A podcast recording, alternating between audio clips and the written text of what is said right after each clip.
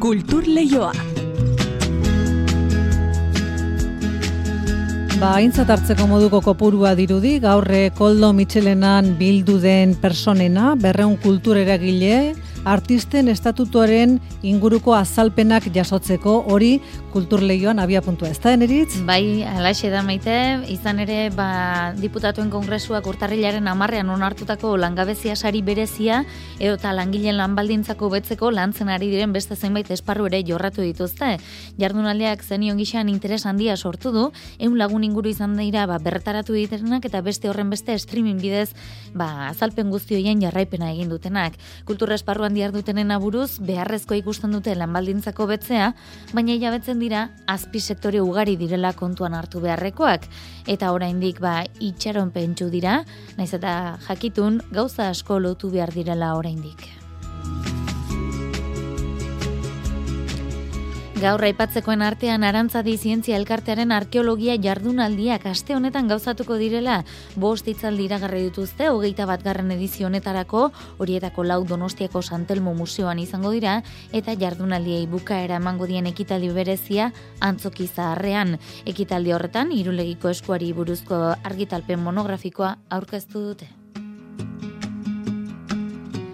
Bilboko udal txistulari bandak berriz kontzertu berezi eskeniko du gaur Euskalduna jauregian txistu mundua eta Martina zuzaneko musikak maite gebara klaunak bat egingo dute lehenengoz. Ikuskizun divertigarria eskaintzea dute helburu, doinu tradizionalak eta berriak uztartuko dituzte, era guztietako publikoari irekitako kontzertuan, itzordua, hartxaldeko zazpietan da Euskalduna jauregian. Gaurtik aurrera berriz martxan da komiki boom, komiki eta ilustrazio sozialaren topaketa antsoainen. Otsailaren emeretzira arte, denetariko ekitaldi eta jarduera kantolatu dituzte. Egilekin topaketak, tailerrak, proiekzioak, erakusketak eta irakurketa klubak. Antsoainen espero dira besteak beste, Exprai, Susana Martin, Javier Traite eta Xu Otero, idazle eta ilustratzaileak.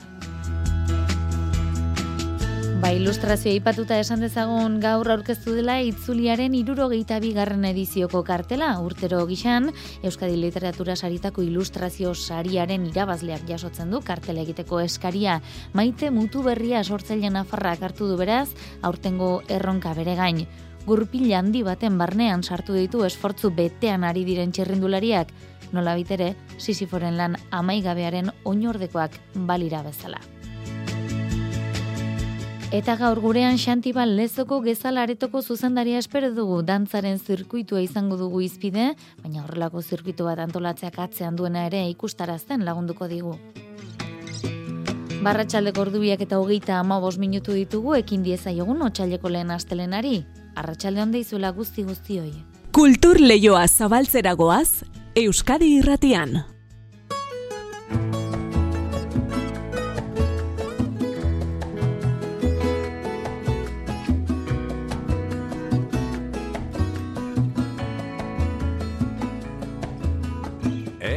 a ver ni un eternal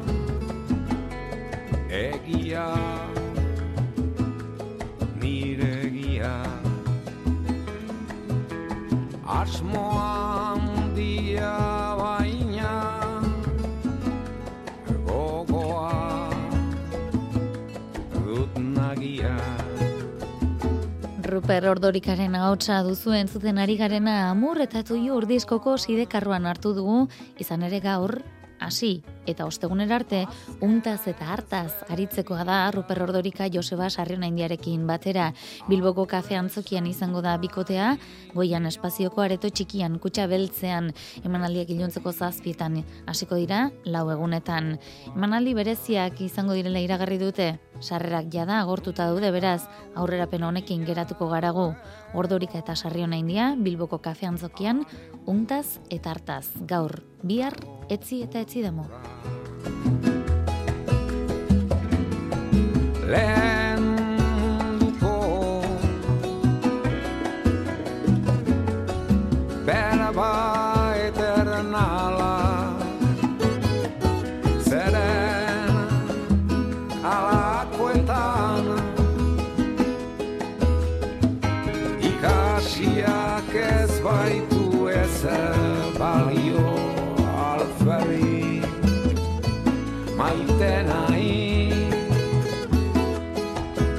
Eta doinoekin ingo dugu Donostiako koldo Michelenan izandako horrei heltzera, kultur sektoreko langile lanbaldintzako betzeko berriki onartu den artistaren estatutuari buruzko xietasunak azaldu eta zalantzak argitzeko kultur ministeritzako gobernu ordezkaritzako eta foru aldundiko ordezkariek bilera egin dute gaur ere morretako langileekin.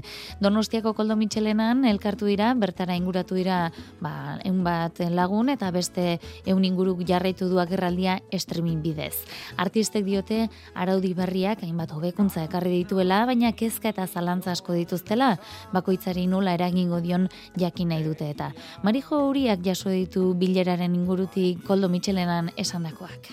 Artistaren estatutuaren bitartez, kultura ekimenerako araudi marko sorta ondu da, eta hori gertatzen den lehenengo aldia dela nabarmendu du Adriana Moscoso del Prado, kultura ministeritzako kultura industrien zuzendari nagusiak.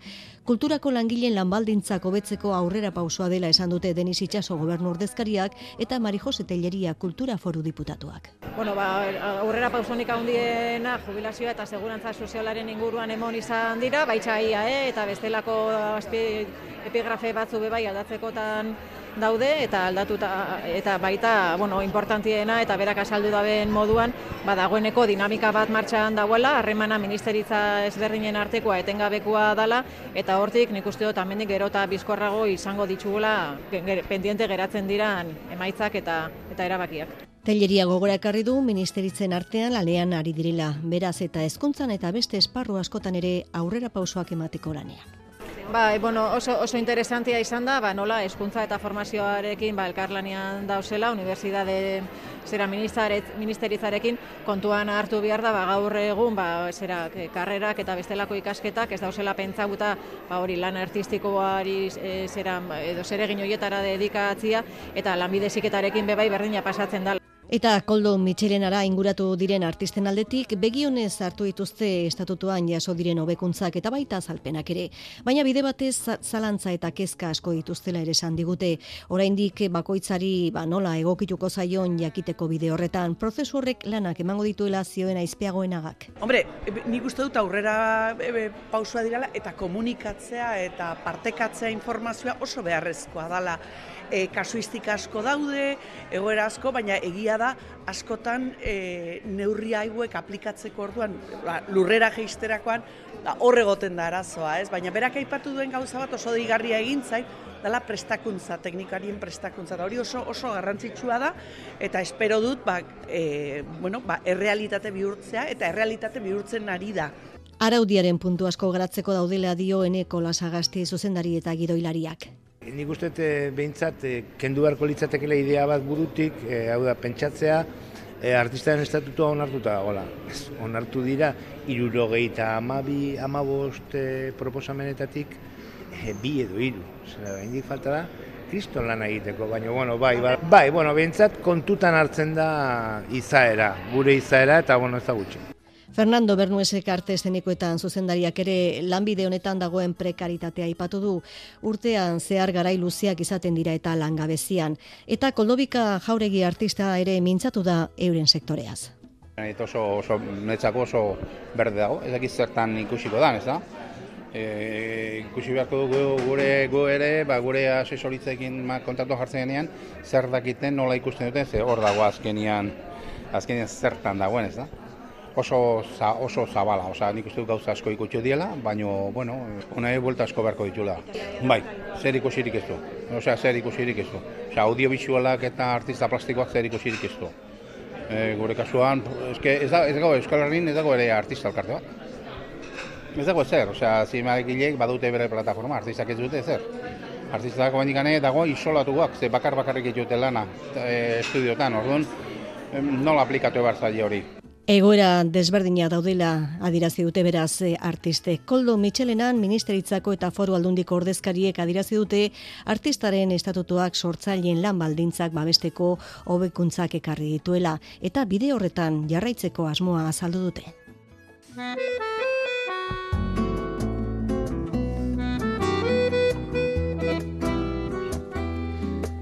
Arantzadi zientzia elkartearen arkeologia jardunaldiak aste honetan ospatuko dira. Bost itzaldi iragarri dituzte hogeita bat garren edizio honetarako, hoietako lau Donostiako Santelmo Museoan izango dira, eta jardunaldiei bukaera emango dien ekitaldi berezia antzoki zaharrean. Ekitaldi horretan, irulegiko eskuari buruzko argitalpen monografikoa aurkeztuko dute. Haino agirrek kontatuko digu. Hogeita bat garren jardunaldi arkeologikoak elosua plasentzia trikuarrien ibilbidea liburuaren aurkezpenarekin abiatuko dira. Argitalpen honetan, Jesus Tapia arkeologoaren taldeak Urola eta Deba arteko mendietan egindako indusketa lanen emaitzak plazaratu dituzte. Juancho Agirre, Arantzadi Zientzia Elkartearen zuzendaria. Urola eta Deba Baiarraren arteko mendilepoetan ja duela egun urte, egon ziran Telespor Arantzadi eta Josemil Barandiaran bera bueltatu da, eta goiko mendilarre hoietan, ba, aurkitu ditu eguneroko bizitzaren lapikoan zatitxoak, lepokoak, e, suarriak, eta eman dio izugarrizko duintasuna e, zonaldeari, horregaiti deitzen diote orain dolmenaren ibilbidea, eta baita ere, zahar berritu ditugu, ba, bertan dauden zutarri batzuk ere bai.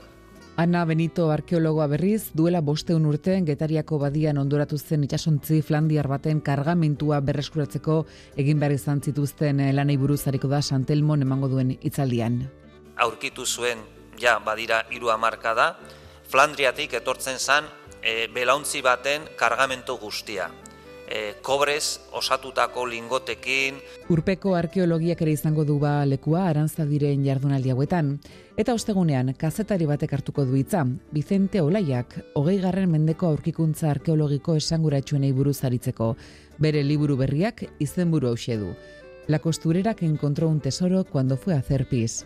El País egunkarian idazten du eta bera da aditua ondare arkeologikotaz.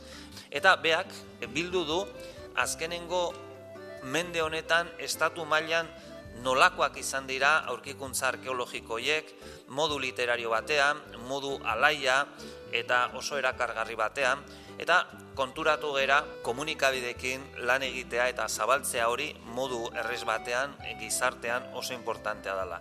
Bukatzeko, jardunaldi amaiera emateko, irulegiko eskuari eskainitako saioak izango dira ostiralean Santelmon eta datorren asteko astelenean antzokizarrean. Santelmokoa itzaldi akademikoa izango da, antzokizarrekoa berriz, musika, dantza eta arkeologia uztartuko dituen ekitaldia gure arkeologia ardunaldietan, ba orkestuko dugu irulegiko eskuaren monografia hori. Hori aurkeztuko da astelenanen amairuan antzoki zarrean. Euskaraz izango da, eta bertan baita ere parte hartuko dute orekateekiz eta baita ere e, bulego izeneko musika taldea azkoitiarra. Beste aldetik, ostiralean, hemen egongo dira ikerketa horren atzean aritu egin diren ikerlari nagusienak. Javier Belaza, epigrafista, eta Joaquin Gorrotxategi. Irulegi mendiko indusketen zuzendari, Matxin Aiestaranek gidatuko ditu Irulegiko eskuaren inguruko jardunaldi horiek. Astelenekoan gainera, oreka teixak, bulego taldearen abeslariak eta amaia elizaran dantzariak parte hartuko dute.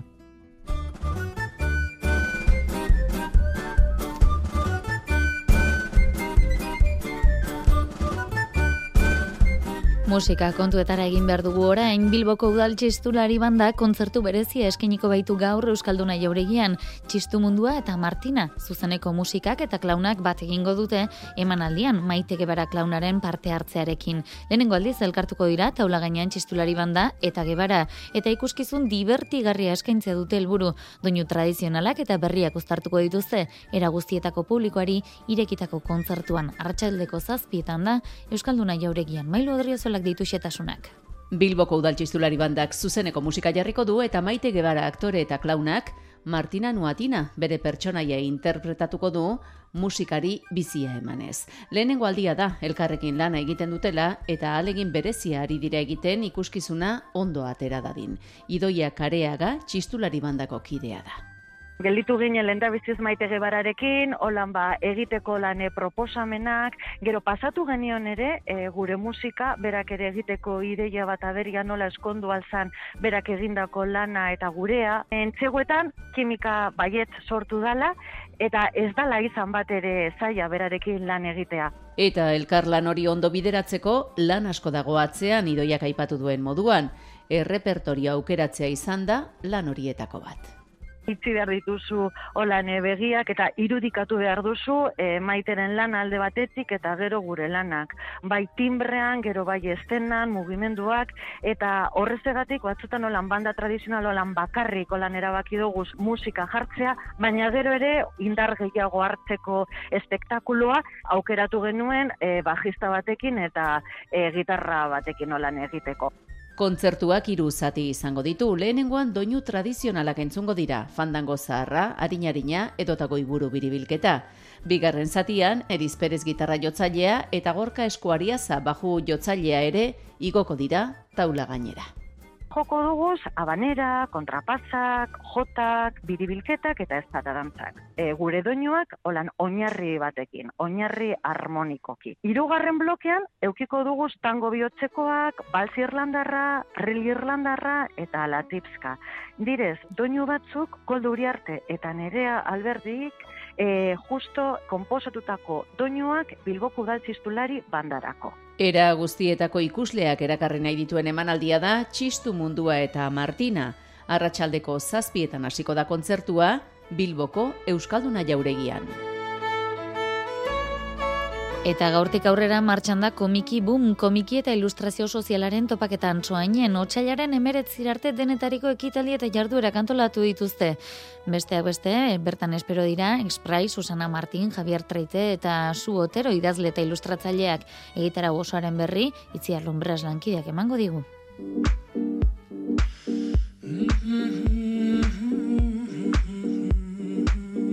Komiki eta ilustrazio soziala komiki boom topaketen ardatz izango dira berriro ere.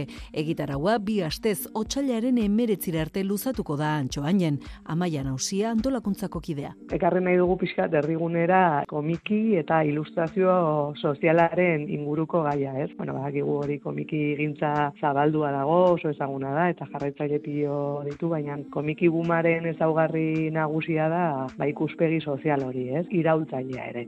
Komiki bumen laugarren edizioa inauguratzeko bi erakusketa jarri dituzte ikusgai, lehenengoa historia disparatada dela monarkia izen burupean etorriko zaizkigu biegileak e, otxaiaren zazpian, bihar bertan, liburutegira, arratsaldeko zazpiretan, bai esprai eta Javier Traite, katalana, saltzera komiki satiriko honen nondik norakoak. Eta gero bigarren erakusketa, komikia euskaraz, hori ere izan da beste ardatoa eta urten, eta horretan ere azpimarra jarri nahi izan dugu. Orduan, ordu txikietan komikiaren egileak etorriko zaizkigu, irantzu pikero eta fertxu izkierdo. Irantzuk eta fertxu gainera, gainera aurrentzako fanzine tailerra eskeniko dute txoko. Bestalde, Ruben Uceda ilustratzaile Madrildarrak Kasilda Revoluzionaria novela grafikoa aurkeztuko du. Eta Blackies Beltza bi ainoaren inguruan bi itzordu prestatu dituzte. Lehenbizikoa formatu desberdin batean egingo dute. Egilea berarekin Susana Martin ilustratzailea dena egin dugu bermu komikilari bat. Orduan, bueno, berak aurkeztuko digu bere lana, orduan, bueno, ba, larun batean, bermu baten bueltan, Black Beltza bi ainoaren lanaren inguruan hitz eginen dugu, eta pixkatola berotuko dugu giroa, gero, otxailaren amaseian, antxoaingo antzokian izanen dugu pelikularen proiektzioa, eta hor bai etorriko zaigula ere Fermin Muguruza. Xu Otero artista zunbildarra ere etorriko dantxoainera, bozez de Tximalpopoka bere lehenengo obrari buruz hitz egingo du komiki bumen sortu zen irakurketa klubeko kidekin. Eta topaketak amaitzeko, Polvorin Fest otxailaren amazazpian.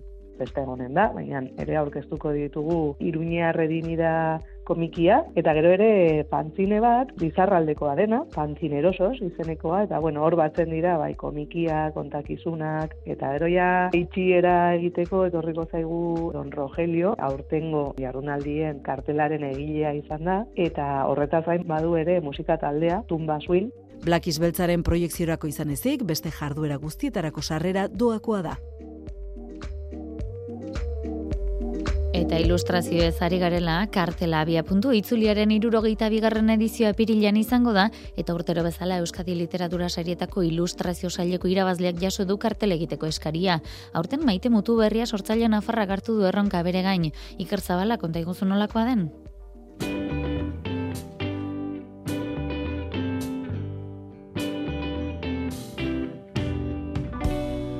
Sisifo releva Sisifo en Itzuliaren kartelaren bitartez, kirola eta artearen munduak elkartu egiten dira, tradizio zaharrak aintzat hartuta, tradizio berriak sortuz.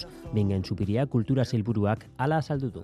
Horein dela bost urte erabaki genuen, itzuliaren berri emango zuen kartela ilustratzaile bati enkargatzea. Mila batzeren dagoita maseiko gerra horretik egiten zen bezala. Bost kasuetan, izan da Euskadi Literatura Sarietan ilustratzailearen saria irabazi duen eh, artista. Jolanda Moskera, Azizko Urumen eta Miren Asiain eta Javier deitzu ziren lekuko hartu duala maite mutu berriak eta inzuzen ere atzera begiratu du bere kartela sortu aurretik. Bai, murgildu naiz nolabait, hogei garren mende hasieran, ez, e, itzuliaren sorreraren garaian, eta ba, plazerez begiratu ditut orduko margolanak. Gustatu zaitik aragarri nola e, forma, tonu eta modu estilizatu hoietatik ikasi nuen zerbait, ez? Eta prozesuaren zati ederrenetarikoa izan da hori. Maite mutu berriaren kartelak gurupilandia du bere erdigunean, bere radioek nolabaiteko IES puntu bezala funtzionatuta sakontasun eta dinamismoa iradokitzen digute. Eta aldi berean, bere borobilak ezinezko errepidea eratuko balu bezala amar bat txirrindulari hartzen ditu bere baitan. Norabide berdinean doaz, baina batzuk aldapa bera, besteak ordea aldapagora, ziklikotasunaren ideia hori mai gaineratuz.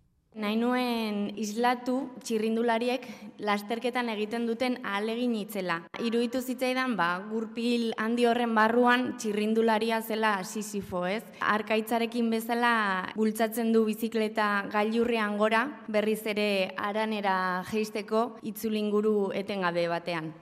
Gurpila fondo berde baten aurrean dago, gaientzen den tonua hori da, baina kromatikoki ere mutu berriak adiera sornitu du bere kartela. Diseinuari dagokionez, ba, erabili ditut itzuliak berezko dituen koloreak, berde, gorri eta txuria, pixka bat biziagotuz, ba, lasterketa egunetan inguruan bizi den giro alaia iradokitzeko. Eta kolore hoiei gehitu diet horia, mailotaren hori degarri hori ez.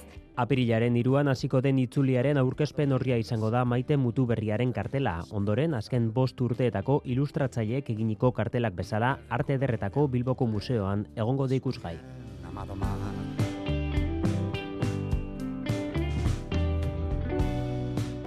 Kultur leioa Euskadi irratian.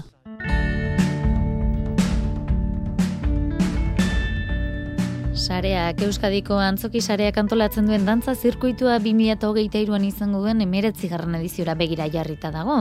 Dantza zirkuituaren aitzakian programatzaileen lanari erreparatuko diogu gaur. Horretarako gurekin dugu Xantibal Lezoko Gezala Auditorioko zuzendaria Xanti Arratsaldeon. Kaixo Arratsaldeon. Dira, konta iguzu nola izaten den laburrean bada ere, dantza zirkuituan parte hartzeko, baldintza batzuk bete behar izaten dituzu ez da? Bai, bueno, e, lehenbizi dantza zirkuitoan parte hartzeko, bose, eh, antzoki bakoitzak eske e, aukeratu behar du gutxinian, zea, iru emanaldi egiteko, e, eta hiru emanaldi horiek e, aldela e, Euskal Herriko dantzak edo dantzako e, konpainiain kontu izan berdira, eta mm -hmm. ez bada, e, hortik angora okeratzen balmea, lautik bi edo bostik hiru euskaldunak e, izan berdira, euskal herrikoak izan berdirela, ez. Eta gero, claro, evidentemente, zea katxetaren, e, zea dakaten e, katxetaren erdila, e, antzokiak egin berdu frente horri eta beste erdila jarraritzak egiten dio, ez. Mm -hmm. Da, burrean. Mm -hmm. Dantza zirkuituari dagokionez, edo zein dantza estiloko proposamenak izan daitezke eskaintzan ez da? Bai, osea, egila da, ze joera dagola gehiago behar bada dantza garaikidea zero programatzea, baina edo zein dantza e, kompainia edo dantza zera, izaera mota ezberdinak dakatera lekua gaur egun dantza zirkuitoan. Eta hainbat lekutan, pues, e, oso nabariak dira gainean e, mistizaje hauek. Mm Zuk zeuk lezoko realitatea zautzen duzu noski, baina kontuan hartzen da, herriko publikoaren zaletasuna edo gustua edo abanikoa zabaltzen saiatzen zarete?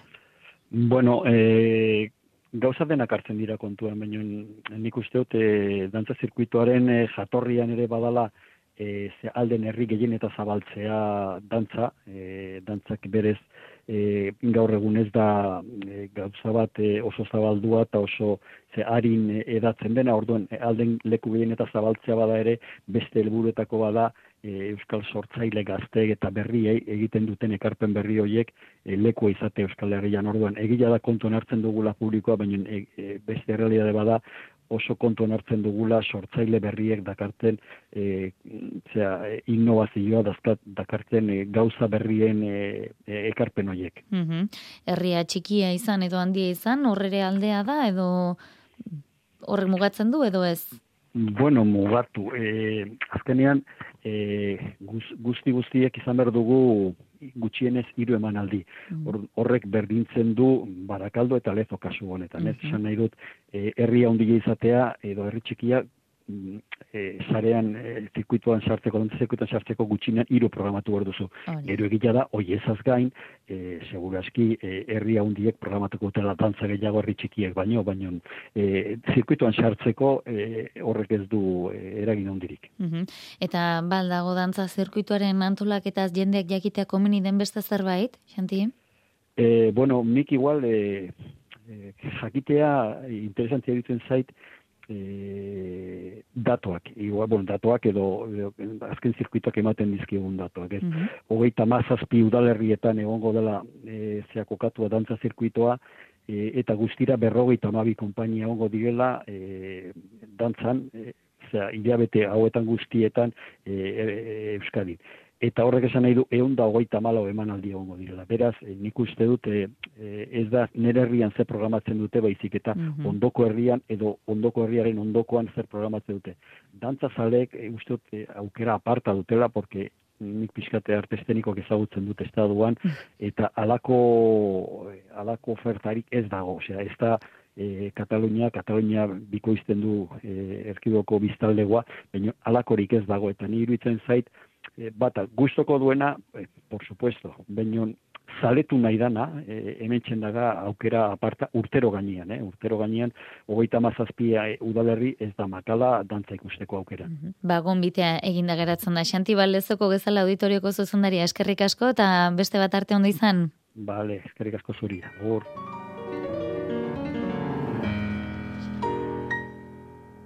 Azken hogeita mar segunduetan murgiltzera goaz, eta tira, ba, biharko kontu gehiago gordeta ingo dugu hemendik e, ba, beste aldera, e, arratsaldeko iruretan badakizu albisteak izango dituzuela, eta ondoren kantu kontari, Joseina Etxeberriarekin, bihar arte ondo izan eta zein du?